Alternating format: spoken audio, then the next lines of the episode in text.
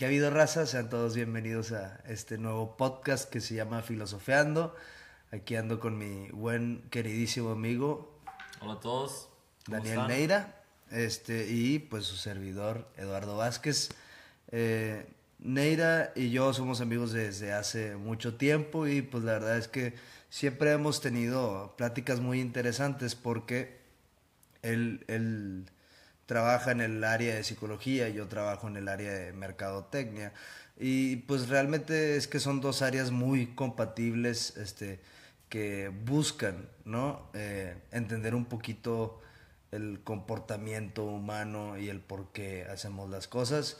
Entonces, eh, pues comenzaremos platicando, yo creo que en esta primera edición, de lo que está pasando en nuestro entorno actualmente eh, y cómo está reaccionando la gente respecto a eso. Eh, Por ejemplo, pues bueno, es bastante interesante cómo cada quien en su área se ha estado desarrollando de maneras súper diferentes en, pues en esta época de crisis, ¿no? Aquí, pues Lalo bien metido en todos los negocios, viendo, pues bueno, cómo darle a la gente lo que necesita en esta época de crisis, tanto pues con cualquier producto, diferentes maneras de desarrollarse, ¿no? En su área. Y pues bueno, yo digamos que el otro lado, ofreciendo más como por el rollo de salud mental, yo creo que hay bastante campo de que platicar. Va a haber una buena conexión. Yo creo que comencemos platicando un poquito de cómo está reaccionando la raza ahorita con todo el tema del coronavirus. ¿Estás de acuerdo que este pedo va a cambiar completamente, este, no solamente la manera en la que vamos a, ser eh, y actuar ante en frente, a otras personas, por ejemplo, en el país. Yo no creo que la gente se siga saludando de beso después de una contingencia como esta, pero también pues va a tener muchas implicaciones emocionales estas, estas, estas, pues bueno, estas épocas, ¿no? Sí, no, bastante. De hecho, hasta se me llamó mucho la atención porque, pues bueno, este, no he estado al tanto, pero pues que todos los días a las 3 de la tarde dan informe con el secretario de salud y todo. Sí. Y pues bueno, yo lo he estado frecuentando, tal vez no todos los días, pero sí lo he estado viendo y hoy me llamó la atención que habló un psiquiatra, este, hablando de todo esto, de cómo, pues bueno, que la salud física va junto con la salud psicológica, que se ha demostrado muy como de manera muy concreta como alguien deprimido es mucho más difícil que salga adelante, alguien con ansiedad se le bajan las defensas, etc.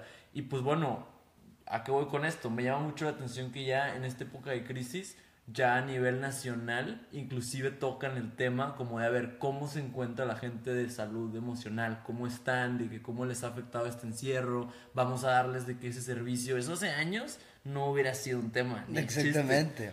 No, y y ya que lo mencionas, por ejemplo, yo he notado por el lado de mercadotecnia, este, que, por ejemplo, las eh, marcas, o bueno, las empresas que venden alcohol han subido por bastante ah, sus ventas, menos la cervecería eh, que maneja Corona, las Coronas se empezaron a dejar de vender un poquito, literalmente por la relación que tiene la palabra corona con lo que está pasando actualmente. Las, la, este, perdieron mucho dinero porque la gente, por el hecho de decir corona, no quiso, no quiso, tuvo una relación negativa a la hora de, de la decisión de compra y compraron menos. No, me, no recuerdo exactamente cuál era el porcentaje, pero al menos las otras marcas subieron bastantes. Y me ha tocado porque, pues, eventual, eh, en ocasiones tienes que ir indispensablemente al súper, ¿no?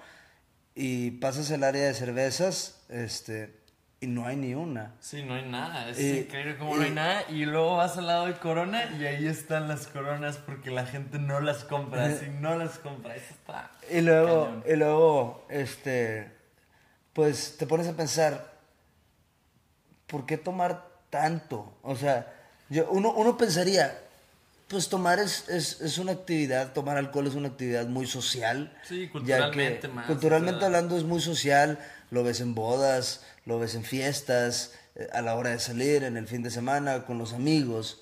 Yo sé que ahorita te puedes conectar a través de aplicaciones como Zoom o como House Party o etcétera, etcétera.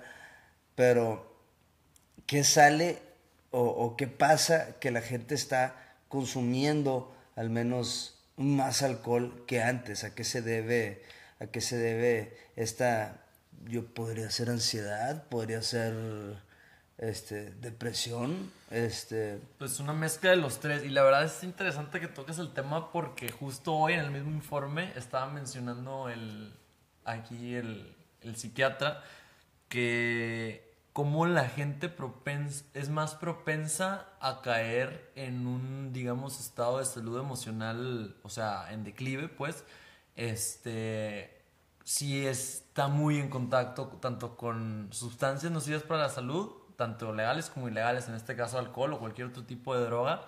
Y pues bueno, es algo muy común porque imagínate, imagínate tú, digo, no tienes que imaginar tanto, ¿verdad? Sí. Que ya has trabajado, ya has trabajado día a día, pero pues gente que está acostumbrada a trabajar toda la semana y los fines de semana se dejan caer con los amigos o lo que sea, este, ahorita muchas veces o le suspenden actividades, es decir, pues no pueden seguir trabajando, o pueden seguir trabajando de manera en línea, o simplemente no tienen trabajo y lo único que hacen dicen, pues bueno, nada más me puedo quedar en la casa y solo se quedan tomando. O sea, es una de las, es una de las maneras que la gente ha ligado así de manera súper estrecha, tal vez de manera consciente o inconsciente, quién sabe, depende de cada quien a qué nivel. Pero, o sea, el alcohol en sí es una manera de, de digamos... escapar, ¿no? Porque Claro. hace poco estaba leyendo un informe de, de, de una, de, de un, un blog eh, que hablan mucho de temas en relación con el neuromarketing y fue el día del, el día de, ¿qué, qué día era? Era un día festivo donde básicamente la actividad primaria era tomar, cómo, cómo estar seguro. Ellos ponían su recomendación de cómo pasarla bien o pasarla seguro este, en el día, eh, no sé si era internacional de la cerveza, ¿no? Este, y dejaban sus recomendaciones y te platicaban un poquito neurológicamente qué hacía, este, eh, cuál era el efecto del alcohol sobre tu cerebro. Y ellos platican que el- el- lo- los químicos, o bueno, lo que se altera en tu cerebro este, a la hora de tomar alcohol, es, es, lo, es tu sistema que inhibe tus sentidos. Entonces, Sí. cuando tú tomas alcohol, haz de cuenta que le agregas un inhibidor a lo que inhibe tus sentidos. Y lo que pasa básicamente es que la información fluye a través de nuestros caminos neuronales, este, que, que, que vuelven conscientes nuestros pensamientos para nosotros, una vez teniendo conciencia de ello, decidir qué hacer después, pues la información no pasa como, como solía hacerlo cuando tú estabas en un estado completamente de sobriedad. Y, y a su vez te hace sentir placer, te hace sentir como este pequeño éxtasis de, de me siento bien, eh, me siento, me agrada. Entonces, en pocas palabras, piensas menos, pero te sientes bien. Pues claro, es una manera como tú lo mencionas de inhibir los sentidos y pues claro, es adormecerte. A fin de cuentas, pues como lo hemos platicado otros días, eh, como lo que hablamos de cuando alguien no tiene, digamos, ya propósitos o está batalla en encontrar propósitos en su vida, muy recurrentemente, mu- perdón, muy comúnmente recurren las drogas o diferentes sustancias por el hecho de que te adormecen, digo, cierto tipo de drogas, ¿no? Te adormecen, te hacen sentir como que las cosas están un poco mejor y pues sigues adelante haciendo lo que sigues haciendo. ¿Cuántas veces, pues bueno, no es gente, no sé, eh, en ejemplos en clínicas de adicción, muchas veces ves que el problema pues en sí no es el hecho del que tenga la adicción, sino que a la hora de ver cómo se la tienes que quitar, ves cómo las otras cosas de su vida, toda la dinámica social, familiar, etcétera, como para esa persona verdaderamente no le encaja, entonces está usando la sustancia para salir adelante y para que siga funcionando. Y, Así, Pues bueno, es difícil. Es un trip. Y además de que el, el consejo al final de este vlog, el mejor consejo que, que, que te pueden dar al final de- del artículo era no tomes. No, y cómo no tomas, llénate de actividades Porque de mu- todas las mucha pero- gente no entiende, mucha gente este, cree definitivamente en la moderación, pero yo creo que es una gran mayor cantidad de personas que no lo saben controlar. Y, y no, no tienen nada de malo creerlo, porque básicamente ese es el efecto de, de, de la sustancia. Eh, te, hace, te hace pensar menos las cosas que estás haciendo mientras te sientes más feliz. Entonces, si hay un huequito de algo que te falte, tú estás tras cada trago pensando un poquito menos y sintiéndote un poquito mejor. ¿Me explico?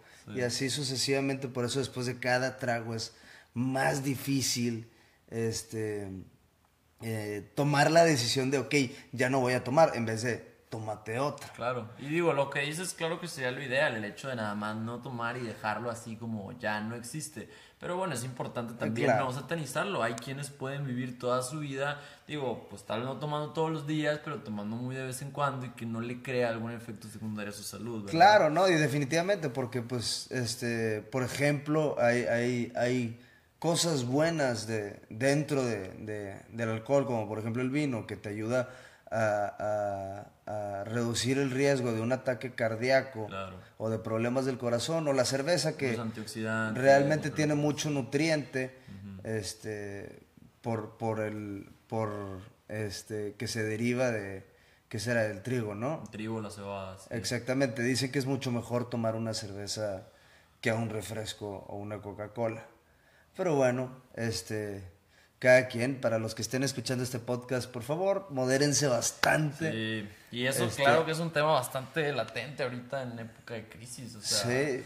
¿qué más han escuchado de los problemas de crisis ahorita? Sí, pues mira, este, este, a mí se me ha hecho bien curioso cómo hay gente que, que no, no todos pudieron hacer la transición digital o, o el home office, no todas las empresas este, y, muchos, pero muchos quedaron suspendidos. Y yo, yo no sabía que, que se podía hacer tal cosa como suspender, pero actualmente hay muchos mexicanos allá afuera que tienen trabajo, pero no están siendo pagados por ello. Entonces los invitan a salirse.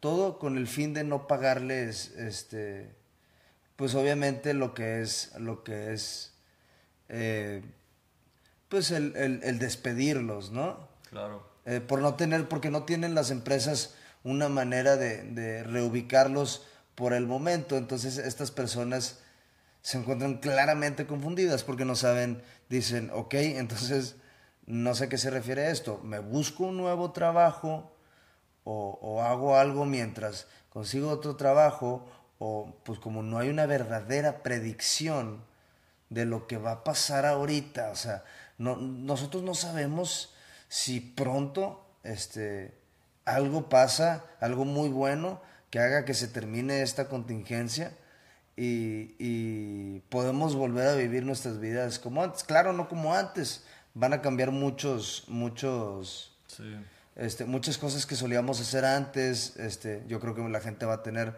eh, más precaución, van a usar más el tapabocas, ya no se van a saludar mucho físicamente, no tanto contacto físico como antes, pero, pero bueno, estas personas, este, por la misma incertidumbre, no saben qué hacer. Y eso está cañón porque a fin de cuentas, ok, aparte de todo esto que le suspenden las actividades, bueno, aparte de todo el problema económico a nivel nacional que puede causar, nivel emocional, me llama mucho la atención porque el otro día que estaba, digamos, ensayando por una conferencia, estaba pensando en diferentes preguntas que me podían hacer y si salen me dicen, bueno, pues, ¿y qué puedo hacer yo si no tengo trabajo, si lo tengo suspendido? Y pues la verdad es que me quedé en jaque, ¿no? Dije, bueno, pues, ¿cómo le haría si no puedo yo trabajar en mi área profesional? Pues a fin de cuentas, ¿qué va todo esto? Creatividad. Hay que seguirle poniendo atención a estos cinco diferentes áreas de tu vida. Educación o trabajo, área profesional, salud física y emocional. Definitivamente. El lado social y familiar y Exacto, que, antes de que avances, el tema familiar es muy importante. Muy importante. Muy importante porque mucha gente estuvo acostumbrada, no, no olvides decir tus últimos dos puntos, solo quiero hacer un paréntesis, mucha gente se, se vio, eh, eh, mucha gente antes de la contingencia pues tenía mucho la costumbre de no pasar ni un momento del día en su casa. A mucha gente no le gusta estar en su casa. Este, y, y, pues comúnmente se la vivían con los amigos o se la viven afuera de la casa, este, en el trabajo, etcétera, etcétera. Y para muchos, la manera de reconectar con su familia fue porque esta contingencia te obliga, bueno, no te obliga, sí, te, pues, obliga, te, obliga, te obliga, a reconectarte sí o sí con tus seres queridos, que a final de cuentas son los que, los que, los con los que eh, vives. Y, y, yo creo que es un, un, punto partida muy interesante para comenzar a, a, volver a, a conectar, con tus familiares. Desarrollar unos lazos un poco más concretos y estables. Pero es difícil por justo la palabra que acabas de decir, te obliga. El hecho de que al ser humano le obliguen a hacer cosas, normalmente lo ligamos con represión. Y eso muchas veces, si no tienes una dinámica familiar fuera de cuarentena buena, o bueno, estable o positiva, por así decirlo, ahora imagínate que te obliguen en cuarentena, a fuerzas tienes que convivir con ellos. Por eso la violencia también ha incrementado. O sea, no, no me lo imagino, no me lo imagino, pero pues yo creo que así como puede ser algo muy eh, triste para algunos, debe ser algo muy bueno para otros, porque al final de cuentas uno tiene que aprender a adaptarse y tienes que aprender, tal vez tú tenías una, una este, rutina o una dinámica familiar muy, muy tóxica, este, por muchos años de, de no trabajarla, por muchos años de, de cada quien tomar su distanciamiento este, y hoy en día te ves obligado pues a aprender a convivir, ¿no? Entonces, para toda la gente que está escuchando este podcast, eh, tómense un momento para conocer a las personas que viven en su casa porque les aseguro que ellos también tienen una historia que contar y seguramente eh, eh, encontrarán algo muy maravilloso, ¿no? Seguías con los puntos vitales de cosas que necesita uno tener en este Bueno, simplemente creo que ya nomás me faltaba mencionar uno que era pues también como el área espiritual y no necesariamente como religioso, lo espiritual como quiero hacer como hincapié en el hecho de que la gente se debe preguntar en dónde me encuentro y a dónde quiero ir. Eso no nada más porque estemos en época de crisis lo debemos de pensar, eso debe ser en general. Uno tiene que hacer constante evaluación de su vida, si le gusta, qué es lo que está viviendo, si lo quisiera cambiar algo. Y bueno, claro, mantengámonos dentro de la realidad, no simplemente pensar en sueños. Claro que uno los puede hacer realidad con, con, con la gana suficiente, la motivación, pero aquí yo me enfoco un poco, quiero, quiero enfocarme un poquito más en el hecho de decir, bueno, estoy conforme con mi vida, qué quiero cambiar y de qué manera lo puedo hacer para yo sentirme bien, ¿no? A fin de cuentas, yo creo que eso es de las cosas a los que hay que ponerle muchísima atención. Y ahora, volviendo a lo que decías, de que cada quien tiene algo que contar dentro de la familia, o bueno, en, en, en, cuarentena, pues, este, yo creo que sí es muy, muy, muy importante, pues bueno, mantener como estas relaciones afectivas bastante buenas, pero no se sientan mal si no está funcionando. Exactamente. Porque a fin de cuentas, como les digo, estamos obligados a convivir y tenemos que ser ultra, súper tolerantes con la gente que nos rodea. Sí, y yo creo que en un principio, en un principio, esto tiene que ser por etapas, ¿no? O sea, al igual que la contingencia y lo que está pasando económicamente, no sé si has visto cómo viene el supply and demand de, equipo médico. Primero se comenzaron a vender cosas que se creían este, necesarias y ahora están cambiando a otro tipo de artículos, están cambiando. Eh, comienzas a aprender de qué pasa. Por ejemplo, Italia no estuvo preparado este, para la contingencia porque todos al principio creyeron, oye, no, pues no pasa nada, que se mueran los que tengan que morir y, ahí nos hacemos bola, porque el, remedio más, más natural de que se fuera esta contingencia o desapareciera esta contingencia es que se cree una especie de inmunidad, que se afecten la mayor cantidad de, de gente posible hasta que los inmunes empiecen a desarrollar este, esa inmunidad. Pero ¿qué pasó? Nos dimos cuenta que no estábamos preparados para eso. Y pues pandemia. se, no, se sobrepoblaron los, los hospitales y se dieron cuenta que iba a ser una catástrofe como lo que está pasando en los países, en muchos países latinoamericanos o asiáticos. No, ya ha pasado en todo el mundo. En todo el mundo, que... es, por ejemplo, cadáveres en la calle porque ya no tienen dónde ponerlos. Entonces, fueron aprendiendo por etapas qué es lo que sigue y qué es lo que sigue y qué es lo que sigue y al principio no pintó muy bien, pero ahorita ya hay este como ya puedes ver un poquito de esperanza cuando ves a España que ya está preparándose para, para que la gente salga. Y eso lo quería relacionar de alguna forma con que la familia, en las familias, también va a pasar este tipo de transiciones muy peculiares, de tal vez hay mucha violencia o, mucha agresión al principio entre los que tienen una muy mala dinámica, pero ¿qué pasa? No tienes de otra. Eventualmente eso tiene que encontrar su manera de, estabilizarse hasta el punto en el que encuentras este, la manera de vivir con estas personas. Ya no deja tú por, por la obligación, tal vez el coraje de la obligación entra primero, pero ya por, el, por, por tu santa paz mental, ¿no? por sentirte este, eh, más relajado y, pues más feliz, ¿no? Este, uno tiene que aprender a, a, conectarse este, más en casa. Sí, claro, con su alrededor, con todo. Pero pues sí, hay que tener en claro que no nada más caen las cosas en su lugar. No, definitivamente. Uno le tiene que poner de su parte, definitivamente. Sí, sí, sí. Sí, claro. Este... Sí. Oye, ¿y qué piensas, por ejemplo, ahorita, cambiando un poquito de tema, pero retomando lo que decías? Eh, que ahorita dices, bueno, de hecho sí, yo también, un, un, contacto que tengo allá en España me estaba comentando cómo ya los dejan salir a pasear y que de cierto horario ya pueden como ir a caminar a gusto, igual, con ciertas medidas todavía. Pero, por ejemplo, ok, en España a ellos les cayó y les cayó duro. Y luego, luego contingencia y pum, pero se enfermaron un chorro. Pero aquí, aquí digamos que fuimos de los últimos en que nos llegara la pandemia, ¿no? Gracias. Entonces, ¿tú qué crees? ¿No crees que se esté alargando el proceso bastante?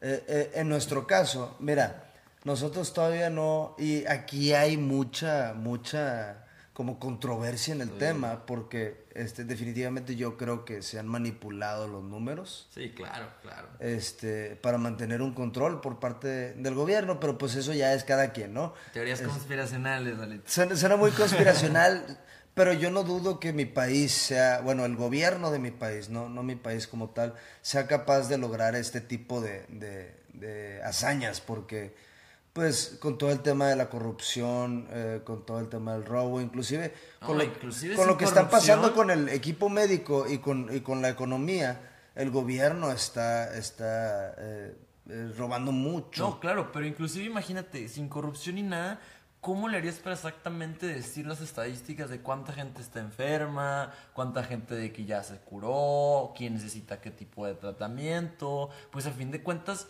uno tiene que jugar con lo que tiene y con los recursos que tiene a la mano. ¿Por qué nosotros no dejamos que todos se enfermen y desarrollen su sistema inmune y sobres? Porque no tenemos ah, los recursos necesarios para no, eso, Y eso lo, lo, vi en un documental hace poco, no podemos. No se puede, No se puede, este, y por eso, por eso yo creo que también hay mucha... Eh, eh, eh, está muy, muy... Es, es muy peculiar porque... Los hospitales privados dicen que todavía no admiten personas con, con COVID-19, pero luego eh, por ahí te llega por debajo del agua que ya están hasta el tronco los hospitales y uno ya no sabe qué creer. Y, y lo que pasa es que pues realmente, realmente por ahí escuché que la cifra real debería ser 60, multiplica lo que te dicen por 60. ¿Y cuánto habían dicho en el informe? Creo que habían dicho como unos 400, ¿no? Había como 1500 muertos. Ah, ah, muertos. Ok, yo creo que ahorita infectados eran algo así como 400, 300, ¿no? Pues tiene que ser la cifra más grande, ¿no? No, eran 400 pero aquí en Monterrey dices. estaban, sí, en Monterrey, que todavía se estaban recuperando y eran Híjole, sí, pero yo, yo no yo no lo yo no lo creo así. Y pues ante este tipo de de cosas, este tipo de cuestiones no deberían suceder, ¿estamos de acuerdo? No deberías tener... La eh, duda, deberíamos tener esos números Deberíamos tener esa claridad, exactamente. Eso sería lo que hace un país eh, con mucha organización, este, que no necesita manipular los datos, pero pues la verdad no sé hasta qué punto yo creo que México va a ser uno de los más afectados por lo mismo, por esta manipulación de los datos, ¿por qué? Porque no le permite a las personas espantarse como se deberían de espantar porque esto es un tema Eso muy real. es interesante porque, pues bueno, no sé si te ha tocado ver así como patrullas o los retenes que hay así como entre Así es. municipios. Dices tú, bueno, te recomienda el gobierno quedarte en casa, pero no te dice que va a haber sanciones. Desgraciadamente, como, pues bueno, no todos, incluyéndome a veces inclusive, de que seguimos esas indicaciones al pie de la letra. Y más cuando te dicen te recomendamos. Dicen, bueno, te recomiendan, vamos a ver algo de flexibilidad. ¿Qué pasa en otros países? Cuando te obligan y cuando ya te dicen te voy a multar, es cuando lo haces. Y yo creo que ese tipo de medidas de contingencia son las que se deben de llevar a cabo para verdaderamente evitar los problemas fuertes, ¿no? Así es, así es, y pues la gente, la verdad es que este, me, me tocó ver un, un anuncio en la radio, este, que, donde empiezan, donde mencionan que el virus no tiene ningún, eh, eh, no tiene ninguna, creo que mencionaban como, no, no sé, no era discriminación, pero era como preferencia socioeconómica Ah, claro, pues sí. porque mucha gente lo estaba tomando en un principio como, como algo que solo afectaba a las personas que tenían dinero para viajar. Entonces el gobierno tenía que hacer un énfasis de, oye, no importa si tienes o no dinero para enfermarte, que mu- yo llegué a ver muchos videos en redes sociales de gente que este, adredemente, adrede, esa no es una palabra, este, se saludaba con todos sus brothers en la calle y decía como, no, hombre, nosotros este, este, no nos vamos a enfermar, eso solo le pasa a los ricos, a los lo y sea. que tal, la, la, la". Y luego cómo cambió, ¿no? Después, porque exactamente. el primero eran los ricos porque viajaban, pero luego ya que estaba establecido, no, pues los ricos no tienen que salir a la calle. Los que tienen que salir son pues todos a trabajar y quienes estén más contacto con más gente. No, pues entonces yo no me voy a contagiar porque yo soy rico. Exactamente, exact- Entonces dices tú, ¿cómo va No, cambiando la mentalidad? No, y es lo mismo. y much- mucha gente llegó a pensar que esto era falso. Sí, o sea, que no, que no estaba sucediendo porque no lo podían ver, no lo podían, no lo podían sentir. Y pues claro que si tienes una manipulación de datos de por medio, pues no vas a, No vas a ver, no- no- claro. no lo vas a entender. Entonces tienes que ser muy claro y, y la gente tiene que estar muy consciente. Este, en especial yo, yo veo este, yo veo esta contingencia como, como una oportunidad para ser conscientes, una oportunidad, este, De crecimiento. tanto, tanto de lo que es externo, de cómo mantener este, un- una vida saludable este, y segura, tanto como lo que es interno, ¿no? O sea, que eh, permitirte evaluar cómo ha sido eh, tu vida hasta el momento, eh, qué te está brindando este break de, de, de, de tu trabajo pasado, de los amigos que frecuentabas y, qué piensas hacer a partir de ahora. Si de algo nos dimos cuenta, este, gracias a esta situación crítica, es que no todo es permanente. Las cosas pueden cambiar de un día para otro y siempre hay que contemplar nuestras alternativas y siempre hay que ver cómo nosotros podemos estar eh, preparados para pues algo, algo como tal. ¿no? Claro, sí, sí, sí. La manera en la que funciona el comercio va a cambiar completamente. Este, el tema de la digitalización, que bendita sea, sea el tema digital, porque eh, imagínate cómo hubiera sido esto en los 70s o en los 60s, cuando no había tanta este, tecnología, cómo hubiera sido el trabajo.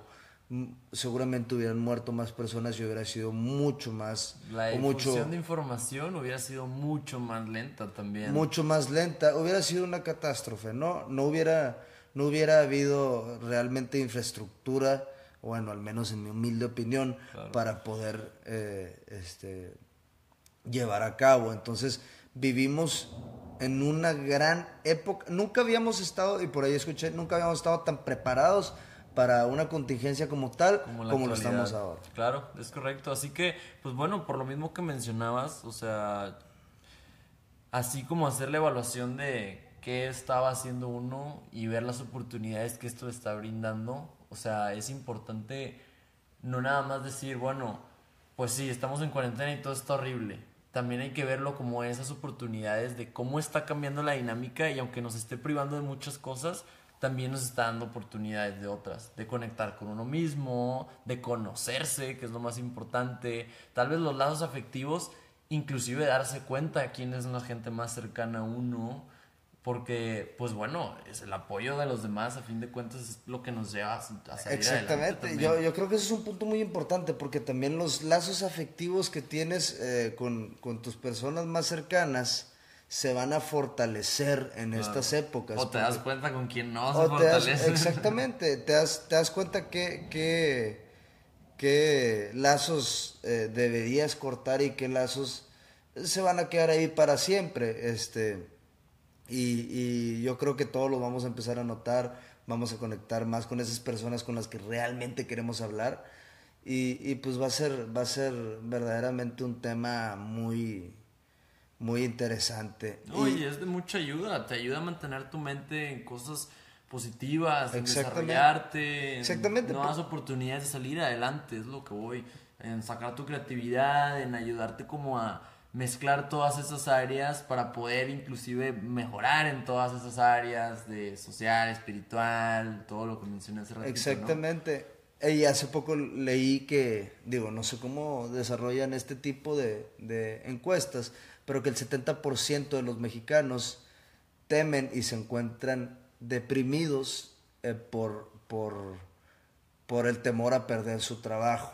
Sí, pues sí. Y, y digo, no lo, no lo cuestiono, la verdad es que, la verdad es que, pues, no es nada fácil si tenías un, un trabajo que requiere de, Pues mira, yo sé que tú estás fam- familiarizado con la pirámide de necesidades de Maslow. Así ¿Te es. acuerdas de los primeros dos escalones? Claro que sí. ¿Cuáles eran? El de seguridad Eh, es el segundo y el y primero, el, de, el de necesidades básicas. el de necesidades fisiológicas. Fisiológicas. Bueno, ahorita, con todo eso de no tener trabajo, esas dos necesidades más básicas se ven súper afectadas. Definitivamente. Imagínate si antes, de por sí, antes de la contingencia, una gran parte de la población pues batalla en traer dinero, el pan a la casa, por así decirlo, ahora todavía hay una mayor incertidumbre y la incertidumbre del futuro que te crea ansiedad, ¿sabes? Exactamente, y sí, tienes mucha razón, tienes la boca llena de verdad en este punto, porque pues realmente son nuestros pilares, eh, las pilares de, nuestro,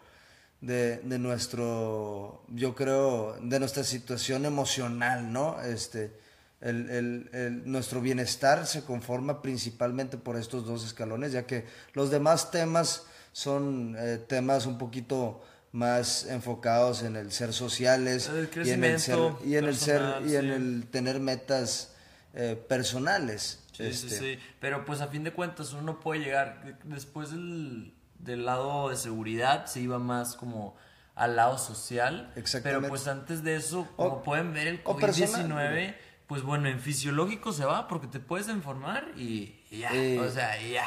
Y luego exacto. aparte, no te deja tener trabajo. Y pues tampoco puedes comer. Y, en tú, seguridad, no te pues no puedes seguro. caminar en la así calle. Es, así es, pues, entonces se delimitan tus opciones. Claro. Este, pero eh, como siempre yo creo que la humanidad y, y las personas siempre encontramos la manera de, de- de salir adelante. Claro, Han habido peores catástrofes. Realmente no se, no, lo, lo correcto no es comparar. Sí, una no verlo mejor o peor, sino diferente y ver las oportunidades. Diferente, exactamente, y buscar, buscar verlo por el lado positivo, este, est- eh, especialmente ahorita que se necesita mucho positivismo. Y- Claro, y, claro. pues bueno, la verdad es que creo que ha estado muy interesante la plática, ¿no? Hemos cubierto muchos temas, muchos temas muy interesantes de, de, de lo que está pasando hoy en nuestro entorno. Sí, Para todos los que han llegado a este punto del podcast, muchísimas gracias porque gracias a todos. este, esta es la primera vez que lo hacemos y yo creo que, y esta es la primera toma que hacemos, no, no se requirió de, de- fluyó muy natural, eh, es a lo que voy. Y pues la verdad, Este, muchas gracias a todos los que vieron este podcast. Si les gustó, recomiéndenlo con sus amigos. Eh, vamos a, a, seguir filosofiando, ¿no? Claro, y cualquier duda del tema ya saben. Ahí nos escriben a través de redes sociales y pues este, manténganse positivos. Yo creo que ese es, ese es el, el, el consejo de, de todo el tema que abordamos el día de hoy. Claro. Hasta luego. Bye.